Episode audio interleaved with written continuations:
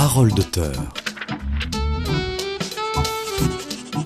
Parole d'auteur. Philippe Gilbert. Mais quel est donc ce monde machiavélique, manipulateur, impitoyable et sans état d'âme? Quel est cet écosystème régi par le trafic d'influence, les commissions occultes, la connivence entre banques et parquets? Quel est cet univers où les affaires qui sentent bon ne sont pas rentables? D'où viennent ces cohortes de boucs émissaires, de taupes infiltrées, de personnalités dominées par l'ivresse que procure le pouvoir et la conquête, de ministres qui ne donnent pas d'instructions, de journalistes naïfs et inconscients qui, sous prétexte d'éthique, aident les USA à affaiblir l'industrie européenne, de DRH formatés pour leur rôle d'exécuteurs des basses œuvres, de fossoyeurs en chef et d'incinérateurs, d'avocats qui soutirent des honoraires gigantesques du même ordre de grandeur que les amendes infligées par les lois anticorruption, où donc se pratique cette langue dans laquelle les maîtres mots sont fusibles, réseau, dossier cactus, promotion sanction, service d'outplacement efficace et discret, chevalier blanc, jeu de taquin ministériel, intermédiaire idoine, IMSI catcher. Ce monde, c'est celui du dernier roman de Serge Mandaré, un jeu de quilles paru aux éditions Passion du Livre en 2021 prix du roman policier 2022 au Salon du Livre de Toulouse, organisé par les Gourmets des Lettres. Eh bien, euh, merci de m'accueillir tout d'abord. Hein, bonjour, Serge, bonjour Serge Mandaré. Donc, euh, vous avez évoqué, je dirais, toutes les particularités de mon roman, de ses traits caractéristiques. Ils sont très très nombreux. Euh, en fait, c'est très caractéristique euh, caractérise un, milieu dans lequel j'ai vécu moi-même, voilà, que j'ai retracé à partir de mon expérience personnelle, bien entendu, en l'arrangeant un petit peu pour que ça devienne une fiction, que ce soit pas une autobiographie, ce que je ne souhaitais surtout pas. Ce que je souhaitais, c'était témoigner d'un existant pour euh, révéler au grand public, qui n'est pas familiarisé avec euh, tous ces concepts que vous venez d'évoquer, euh, ce qui se réalisait, ce qui existait réellement dans le monde un peu feutré de l'entreprise, des cabinets ministériels, de la justice. Euh, en général et du journalisme. Très bien. Alors nous allons, nous allons vous écouter attentivement et prendre une bonne leçon dans, dans, ce domaine. Donc je salue nos fidèles auditeurs également pour leur, leur fidélité et sans cesse répété de, semaine en semaine. Alors, Serge Mandaré, j'aurais une première question, un petit peu sous la forme d'une boutade. Euh, je voulais savoir si vous préfériez le, jeu de quilles ou le billard. Ben écoutez, en fait, euh, ça n'a rien à voir avec le billard. Vous avez raison de, faire cette comparaison par le, billard. En général, on parle de billard à trois bandes, c'est-à-dire euh, atteindre une cible euh, de façon indirecte, de façon à ce que euh, ne voit pas d'où vient le coup? Effectivement, il y a beaucoup de billards à trois bandes dans le, milieu dans lequel j'ai vécu. Mais là, le jeu de quilles, le titre a été choisi parce que la personnage principale, qui est une femme, dont le prénom est Véronique, en fait, euh, ce qui se passe, elle est certes fusible, mais en fait, euh, les ennuis les plus graves arrivent à son entourage. Donc en fait, elle un peu, c'est la boule au milieu des quilles qui tombe. Voilà, c'est un peu, c'est une image que j'ai reprise pour titrer mon roman.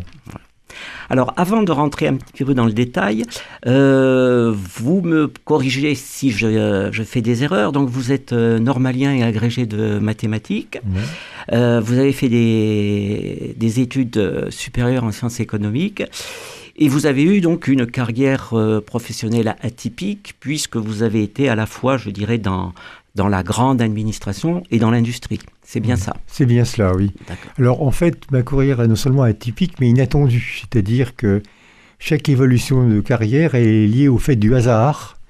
Euh, de mon passage, l'université c'est normal, c'est normalien, donc il n'y avait pas de là, il n'y avait pas de surprise. Mais entre l'université et la direction du Trésor, il s'agit d'elle, qui s'appelle maintenant direction générale du Trésor, parce qu'elle a un peu grandi depuis l'époque. Elle a, disons, conquis par croissance externe d'autres départements euh, ministériels. et de la direction du Trésor euh, au groupe suivant qui est le groupe Renault. Et du groupe Renault, ensuite, euh, secteur suivant, le secteur de la défense, je n'irai pas plus loin pour des raisons de confidentialité. À chaque fois, disons, les évolutions ont été tout à fait euh, le, fruit du hasard, hein, de rencontres de personnes inattendues qui, effectivement, m'ont fait évoluer d'un monde à l'autre, en fait, alors qu'il n'y avait a priori aucune liaison entre ces différents mondes. Et donc c'est de cette vie, de ce hasard, de ces rencontres, que vous tirez la matière de, vos romans. Mais euh, je voulais vous poser la question en disant euh, d'où vient ce besoin, ou d'où est venu ce besoin d'écrire, et d'écrire sur ce sujet? Alors, en, fait, euh, c'était la suite de ma mise à la retraite un peu anticipée par rapport à mes souhaits personnels que euh, j'ai souhaité euh, exprimer euh, sous la forme d'une fiction des faits que j'avais observés ou vécus et qui me paraissaient dignes de l'intérêt du public. Donc c'est une volonté pédagogique, peut-être parce que j'étais enseignant moi-même, le souci pédagogique est demeuré en moi, qui, qui m'a inspiré. Mais je ne suis pas tout de suite parti dans la direction du roman, sans savoir si j'avais un quelconque talent pour écrire. Donc j'ai eu euh, l'occasion, euh, par euh, un ami qui lui-même est écrivain, qui, alors assez curieusement, écrit des romans, à la fois des, des biographies historiques et des romans tirés, disons, décrivant le fonctionnement des services secrets. Je crois que c'est l'un des écrivains autorisés de la DGSE. Euh, qui m'a donc euh, demandé d'écrire quelques chapitres pour voir si, de son point de vue, j'avais un certain talent.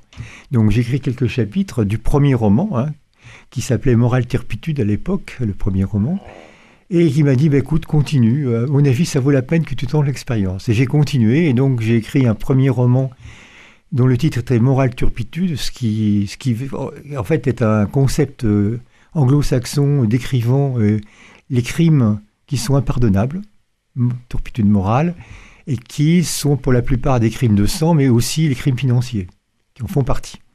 Ce premier roman, Morale Turpitude, je l'ai ensuite euh, un peu réécrit avec un titre français, qui est un trafic d'influence virtuelle, qui est plus proche, je dirais, du, euh, du, sujet du roman. Puis ensuite, on suivit un deuxième, puis un troisième roman, et actuellement, je suis sur un quatrième.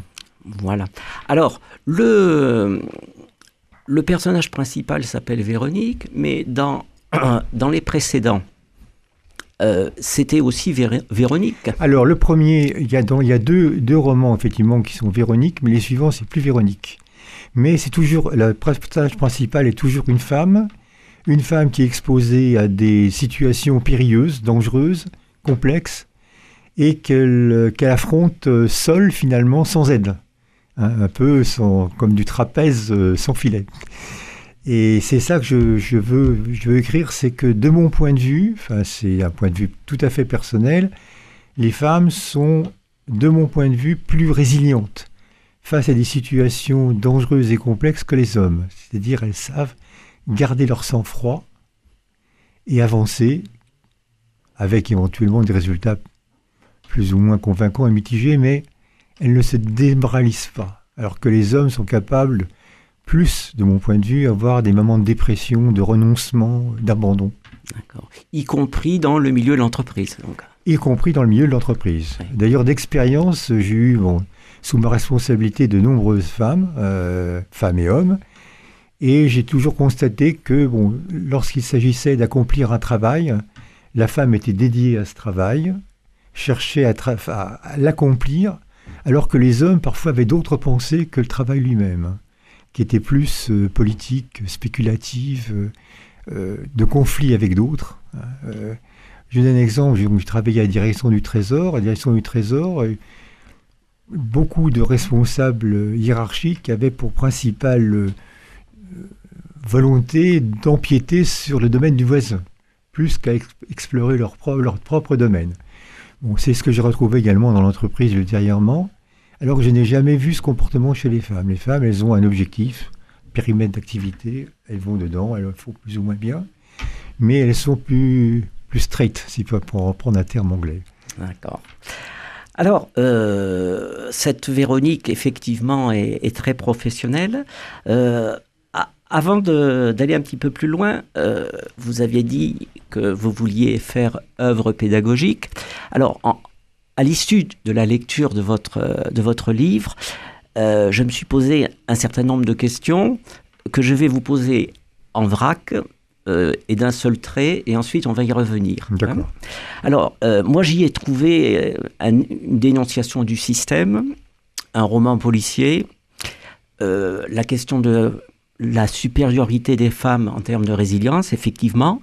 j'y ai trouvé une interrogation tous pourris, il faudra, toujours, il faudra quand même y revenir aussi. j'ai trouvé quand même que ça ressemblait à un gros pamphlet contre le système judiciaire. Euh, un cri d'alarme contre la délinquance financière naturellement, et euh, un, récit relatif à une expérience d'entreprise, donc mmh. c'est clair. Donc je crois qu'il y a un peu de tout là-dedans. Tout à fait. Alors, peut-être les reprendre une par une. Voilà. Alors, ce que je vous propose, c'est de reprendre euh, par rapport au, système. Le, système, comment vous le décririez? Alors le système, c'est-à-dire euh, l'écosystème, hein, si vous voulez, ou le microcosme, comme disait Raymond Barre. Eh oui, oui, tout à fait. Le microcosme qui est très parisien, hein, c'est celui que je connais le mieux, euh, est effectivement un système fait de rivalité de connivence, qui euh, peuvent alterner, qui peuvent être simultanées, et qui le font fonctionner un peu comme dans une réaction chimique, hein, avec avec des, ingrédients qui peuvent être des catalyseurs, au contraire des inhibiteurs. Et c'est ce que je cherche à décrire dans mes romans, effectivement. Cette, euh, connivence, cette catalyse, ces, ces, conflits d'intérêts qui sont omniprésents et que lorsqu'on n'est pas euh, habitué, on ne réalise pas immédiatement.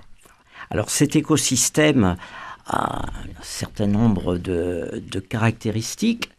Euh, et à un moment donné, euh, vous, vous, faites parler un, un, avocat qui est Thierry Hercos, mhm. disant Thierry Hercos dresse un tableau alarmiste du contexte. Tout le monde y trouve son compte, à commencer par les lanceurs d'alerte grassement rémunérés, les avocats soutirent des honoraires gigantesques du même ordre de grandeur que les amendes. Quant aux procureurs, ce sont des opportunistes qui en profitent pour se faire un nom afin de se lancer en politique, destin juste défendant le bien contre le mal, saignant à blanc les entreprises pour leur faire expier leurs crimes, prétendent-ils. Donc, euh, on est quand même dans un environnement particulier. Écosystème d'écosystème principalement américain. Voilà. C'est là, mmh. c'est aux États-Unis que les lanceurs d'alerte sont grassement rémunérés, que effectivement l'entreprise qui est condamnée est mise sous contrôle d'auditeurs, euh, d'avocats, pendant plusieurs années qu'ils doivent rémunérer grassement, euh, que les procureurs parfois euh, en profitent par opportunisme politique pour se faire élire gouverneur, par exemple. Il y a plusieurs, il y a plusieurs exemples en la matière. Euh, on, y retrouve aussi, mais on, va y revenir en, analysant l'aspect du système judiciaire, des démarches opportunistes et carriéristes par, dans, dans, la magistrature et chez les avocats, mais hmm. en France. En France. Également. Euh, alors, une autre caractéristique de cet écosystème, euh, vous écrivez euh, l'ivresse que lui procure le pouvoir et la conquête, l'un étant le corollaire de l'autre et sa principale addiction. Et ceci est valable pour les, chefs d'entreprise, les grands avocats. là, c'est un chef d'entreprise. Et là, oui, et là, effectivement, pour le cas, euh, pour ce cas-là, c'est un chef d'entreprise. Voilà. Alors, est-ce que le, c'est une caractéristique commune euh, à tous les chefs d'entreprise, selon vous Je ne pense pas, parce que j'ai eu l'occasion dans ma carrière, notamment à direction du Trésor, de côtoyer des chefs d'entreprise de grands groupes et de PME. Je peux témoigner, ce n'est pas du tout l'état d'esprit des PME. Les chefs d'entreprise PME, eux, sont dédiés à 120% à leur quotidien, à leur objectif de leur entreprise, à la faire vivre, à la faire développer.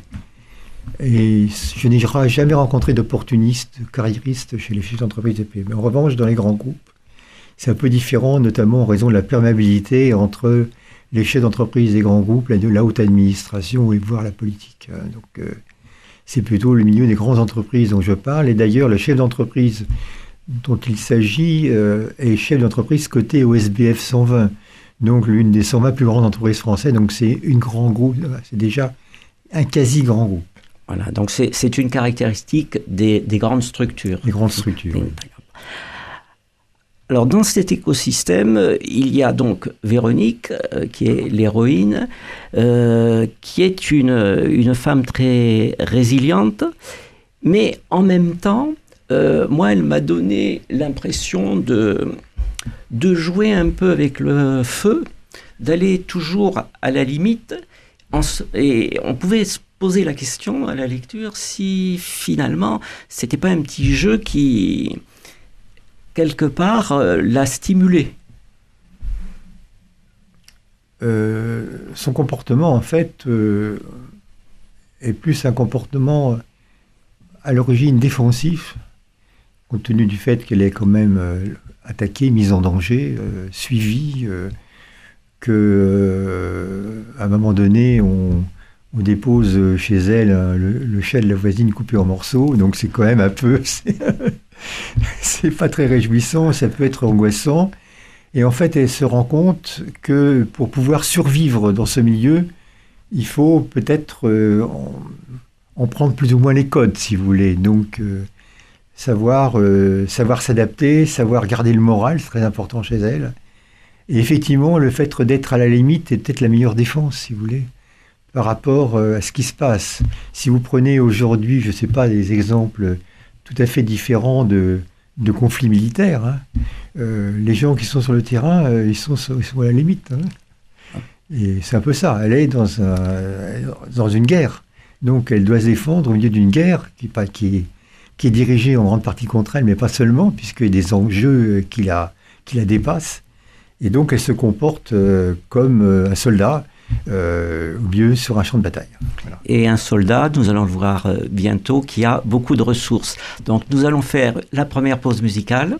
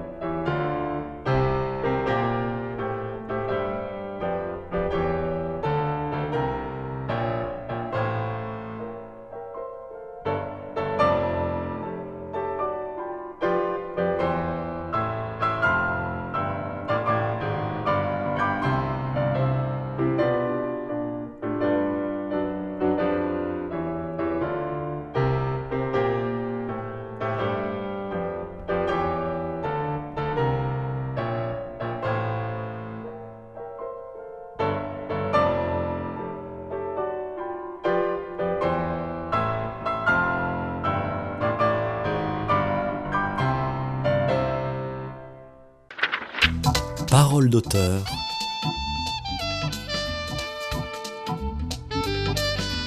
Philippe Gilbert.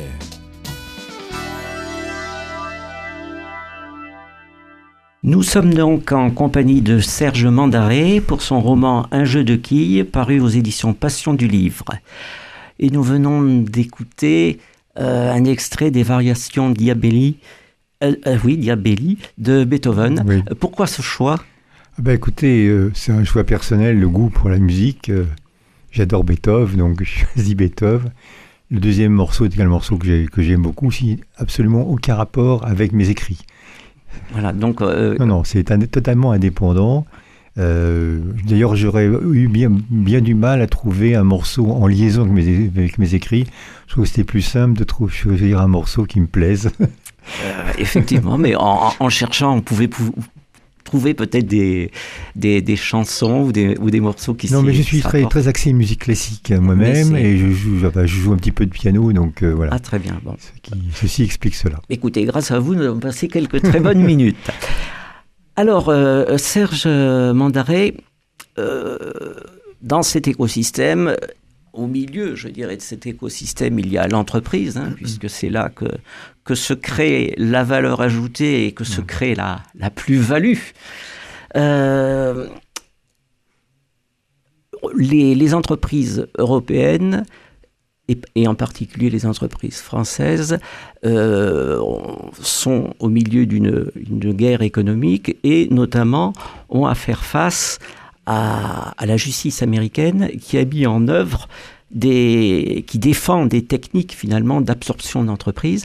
Alors, est-ce que vous pourriez nous, nous expliquer un, un petit peu euh, comment ça fonctionne, tout ça, sachant que dans, dans, le, dans le roman, euh, vous, vous nous donnez des, des- Quelques clés, oui. quelques, quelques clés.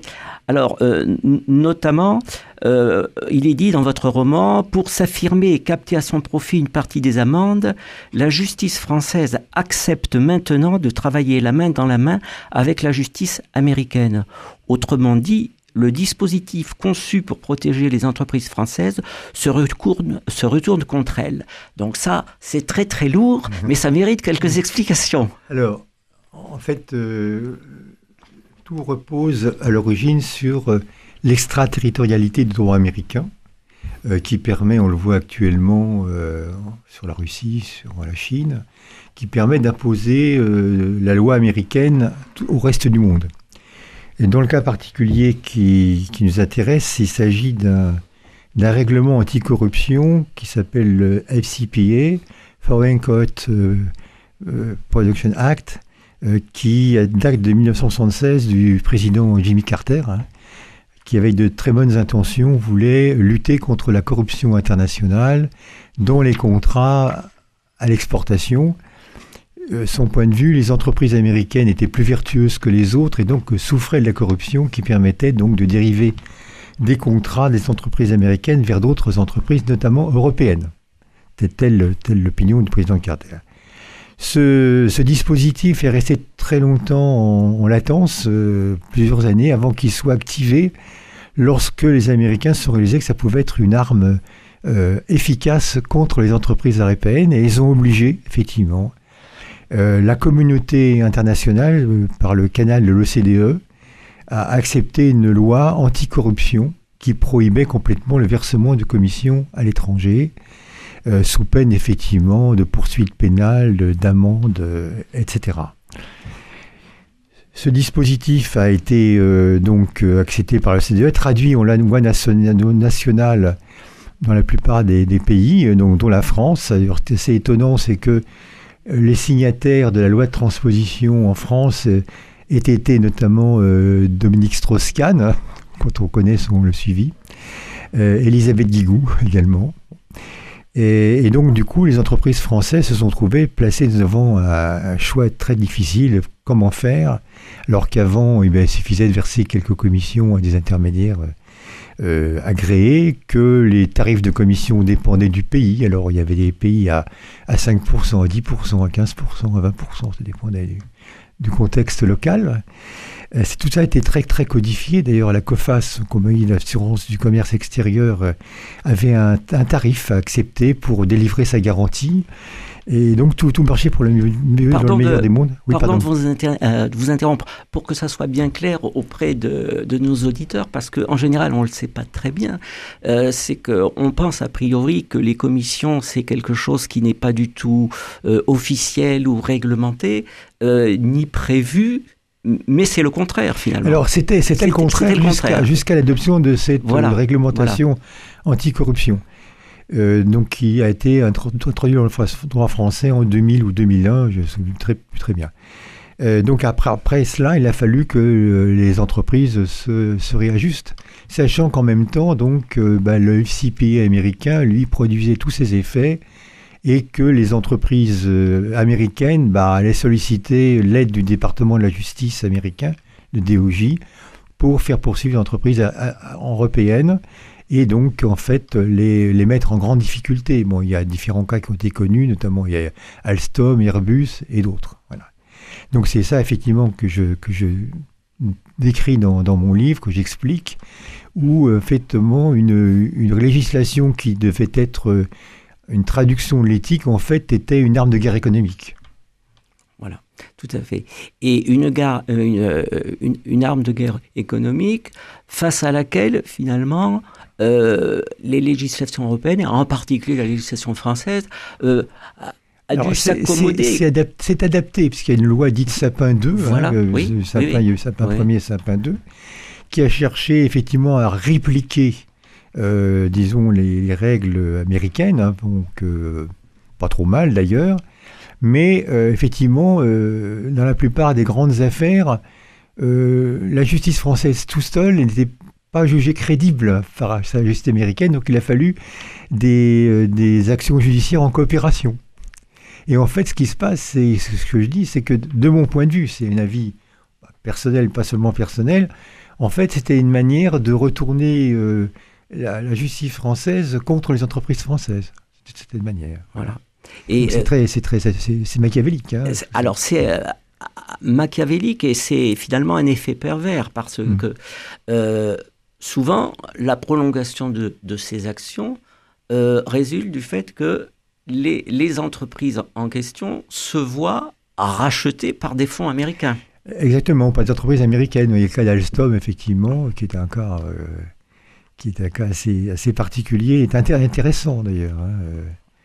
Euh, il, y a une, il y a un garçon que je connais qui s'appelle Frédéric Pierucci qui a vécu euh, disons, une, une séquence judiciaire très hard aux États-Unis, parce qu'il a été pris dans la nasse, effectivement, d'une action de la justice américaine contre son groupe.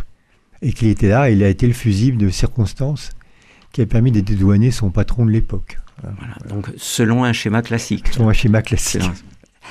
Alors parmi les, je dirais, les, les artisans euh, de, de, ce microcosme, euh, j'ai bien aimé la définition euh, que vous donnez des, des, ressources humaines, des directeurs de ressources humaines, en parlant donc du, du, directeur des ressources humaines. Il lui demande d'engager une procédure de licenciement pour faute grave.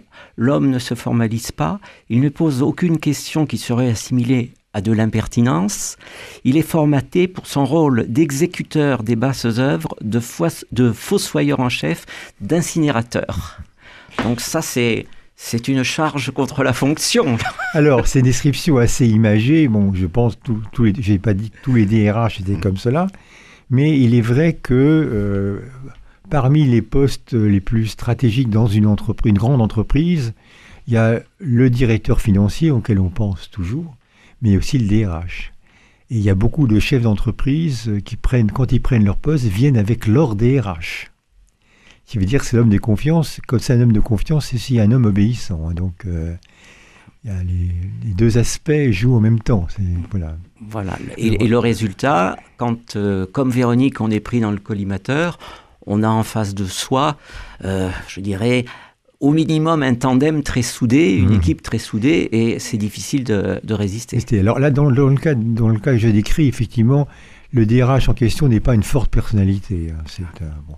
Mais il, a- il existe des DRH qui sont un peu plus euh, musclés, euh, euh, qui, euh, bah, lorsqu'il y a un, un enjeu stratégique majeur, bah, sont, sont prêts à prendre des décisions euh, qui ne sont pas tout à fait justes euh, justifiées. Mais bon, c'est la vie des affaires. hein. C'est exactement la vie des affaires. Alors, on- quitte un petit peu l'entreprise, enfin, le terme quitter est inexact, mais on passe à l'aspect euh, de l'appareil judiciaire euh, Mm. que, que vous décrivez. Et euh, en parlant de, de Véronique et de sa, de sa situation après qu'elle était, été éjectée de son entreprise, vous dites elle aurait dû savoir que euh, c'est la présomption de culpabilité qui fonctionne. Alors, est-ce que vous pouvez nous expliquer un petit peu ce concept? En général, c'est la présomption d'innocence qui doit jouer, mais euh, dans les faits, ça peut être l'inverse, parce que euh, le parquet part, disons, j'ai vu ça dans un cas personnel, par sur une hypothèse, si vous voulez. Et euh, à partir d'une hypothèse, euh, il y a des conséquences juridiques qui l'amènent à une certaine position. Et c'est vrai que lorsque, euh, disons, il y a une hypothèse qui est utilisée pour arriver à un certain résultat, bon, c'est peut-être la présomption de culpabilité qui joue pour pouvoir effectivement arriver au résultat voulu. Et on voit au cours du roman que euh, ce paramètre de présomption de culpabilité peut très bien se retourner aussi vite euh, dans l'autre sens finalement. Absolument, absolument. Ouais. alors le- il se retourne dans l'autre sens. euh, là pour pour des raisons alors qui sont des raisons de droit. C'est lorsque la Cour de cassation casse l'arrêt en appel qui avait condamné Véronique que l'avocate générale euh, en, en, appel en, en deuxième instance, elle prend une position tout à fait différente parce qu'en fait, elle se rend compte que euh, le motif de droit qui avait été utilisé a été invalidé et qu'il n'y avait pas d'autre.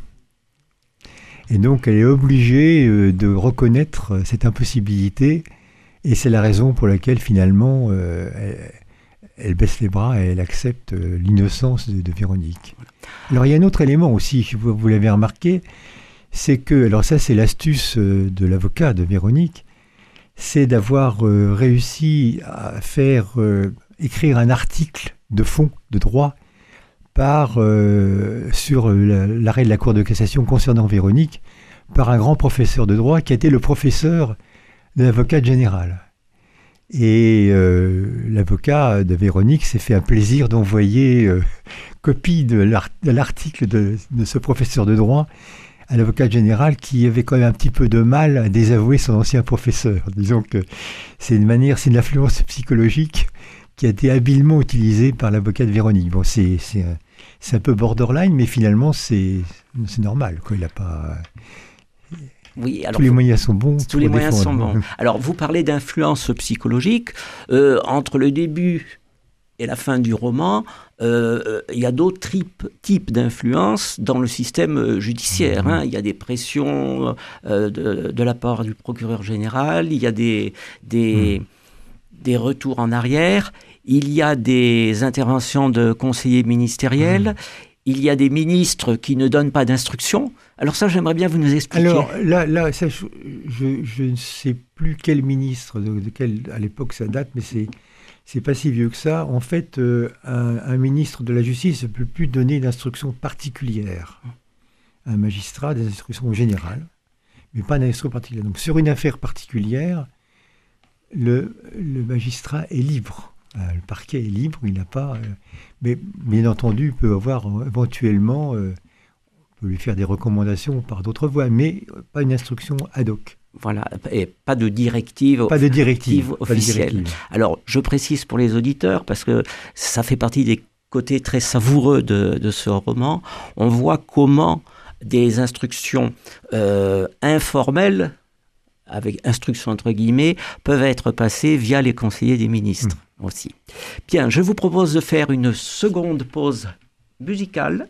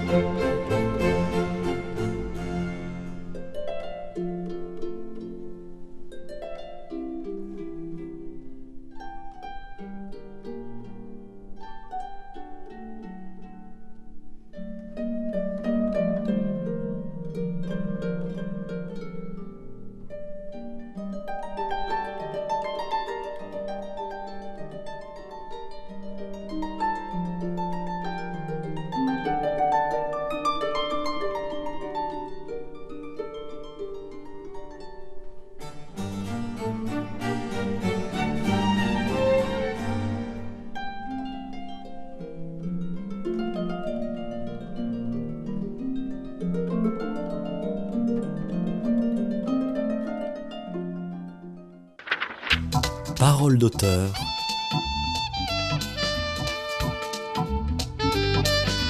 Philippe Gilbert.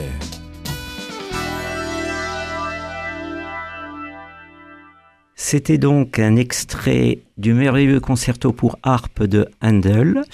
Je vous rappelle que nous sommes toujours en compagnie de Serge Mandaré pour son roman Un jeu de quilles paru aux éditions Passion du Livre. Serge Mandaré, pour revenir à, l'aspect judiciaire dans, votre euh, roman, j'ai relevé quelques expressions euh, qui sont imagées. Alors, est-ce que vous pourriez nous expliquer en quoi consiste un dossier cactus? Bah, C'est un dossier épineux, si vous voulez. Donc, un dossier dont on ne sait pas se défaire, un peu comme euh, le chewing-gum du capitaine Haddock ou le scotch du capitaine Haddock. Euh, et en plus, qui pique, si vous voulez. C'est non seulement ce qui est collant, mais, mais qui pique. D'accord. Alors vous, vous parlez aussi au niveau de la justice. Vous dites au diapason de la médecine de l'urgence. Euh, je reviens sur les cactus. Allez-y. Je ne sais pas si vous vous souvenez, un jour, Georges Pompidou, président de la République, a dit, je ne sais plus à qui, vous savez, dans la vie, il y a des cactus. Hein? Pour reprendre la chanson de Jacques Dutronc. Ah, tout à fait, oui. Ah bah, c'est voilà, c'est ça que je pensais d'ailleurs. Mais c'est une chanson qu'on aurait pu passer en oui, effectivement, j'ai pas, j'aurais pu, effectivement, avez raison. Donc, euh, vous dites, au diapason de la médecine de l'urgence, il existe une, une justice de l'urgence. Alors, ça veut dire quoi euh, de manière euh, précise? Ça veut dire que de temps en temps, la, la justice va lentement, D'autres moments, elle va correctement et d'autres moments, elle court. Elle a, un rythme et ce rythme, effectivement, est lié euh, à, disons, l'urgence euh, politique euh, du dossier du maman et qui peut effectivement être une urgence forte, une urgence faible, ralentir, accélérer. C'est comme la théorie de la relativité, si vous voulez. le temps n'a pas la même la même valeur euh, en fonction des lieux, de la vitesse, euh, des circonstances, de l'environnement. Voilà. Et, c'est donc un, paramètre, une caractéristique. Oui, euh, le paramètre, paramètre, temps est un paramètre important. Exactement. Face auquel l'héroïne, Véronique, est confrontée. C'est-à-dire qu'elle elle, n'arrivera à trouver une solution que lorsqu'un certain nombre d'étapes auront été franchies, finalement. Ou lorsqu'il y aura une fenêtre d'opportunité qui se dessinera, effectivement. Très bien. Alors, dans, dans ce, cet environnement, euh, il y a la presse. Euh, la presse qui joue un, rôle très, très, très important. Euh, cette, cette presse, vous en décrivez à la fois les côtés positifs, de lanceurs d'alerte. Mm. Et puis vous en dénoncez aussi euh, les aspects plus, plus dévastateurs pour les entreprises. C'est ce, que, ce, que l'on, mm. ce dont on parlait euh, tout à l'heure. Et en particulier, euh, vous, vous dites que à, force de, de, dénoncer à tort et à travers un certain nombre de choses, et eh bien finalement, il y a beaucoup d'entreprises françaises qui vont finir par se faire racheter par des, par des fonds américains.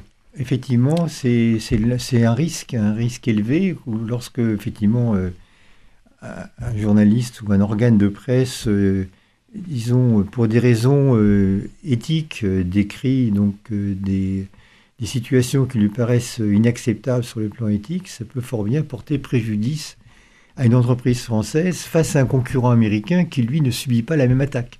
C'est pas pas une question, c'est pas la valeur absolue, c'est une valeur relative. Hein.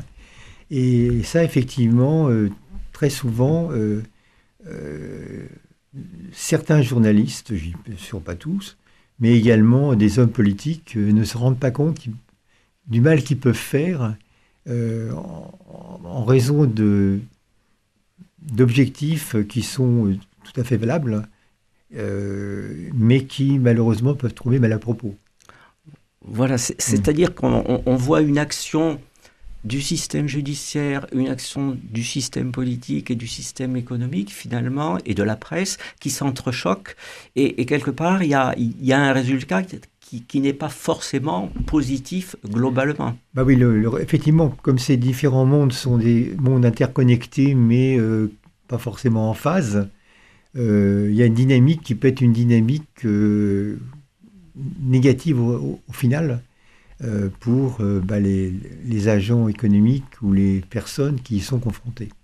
Parce qu'ils sont prises par des feux croisés de différents systèmes, effectivement, la presse, donc le, quatrième pouvoir, euh, la justice, le pouvoir politique, euh, qui, sont, euh, qui vivent ensemble, mais pas forcément en harmonie. Hein, Alors, je, précise pour nos, auditeurs que la, coexistence et les interférences entre ces différents mondes sont extrêmement bien décrits dans ce, dans ce roman, parce qu'on a vraiment l'impression d'être dans une salle de rédaction, d'être euh, en discussion avec un, conseiller ministériel, euh, d'être à, un conseil d'administration. Euh, et, c'est très intéressant parce qu'on est mis en situation et vous avez adopté aussi un, style, enfin, une alternance de narration et une alternance où c'est Véronique, c'est le point de vue de Véronique qui, qui est mis en avant. Oui, j'ai fait, j'ai fait exprès euh, pour certains chapitres qui sont écrits en italique d'ailleurs, pour que le lecteur euh, s'y repère, euh, ne se perde pas, de mettre le point de vue de l'héroïne à un moment donné hein, sur la situation qu'elle vit et les actions qu'elle entreprend, comment elle les vit, avant de retomber dans une réalité vue de vue de l'extérieur, vue de Sirius. et c'est pas forcément la même réalité d'ailleurs. Donc c'est ce que j'essaye de décrire, effectivement. Alors vous décrivez aussi à travers votre roman ce que l'on pourrait appeler les méthodes. Alors il y a des méthodes en tout genre. Euh, on en a parlé euh, à propos de la gestion des ressources humaines, où vous parlez de service d'outplacement spécial. Euh, et à un autre moment, vous parlez du système Waladar. Est-ce que vous pourriez nous expliquer un petit peu?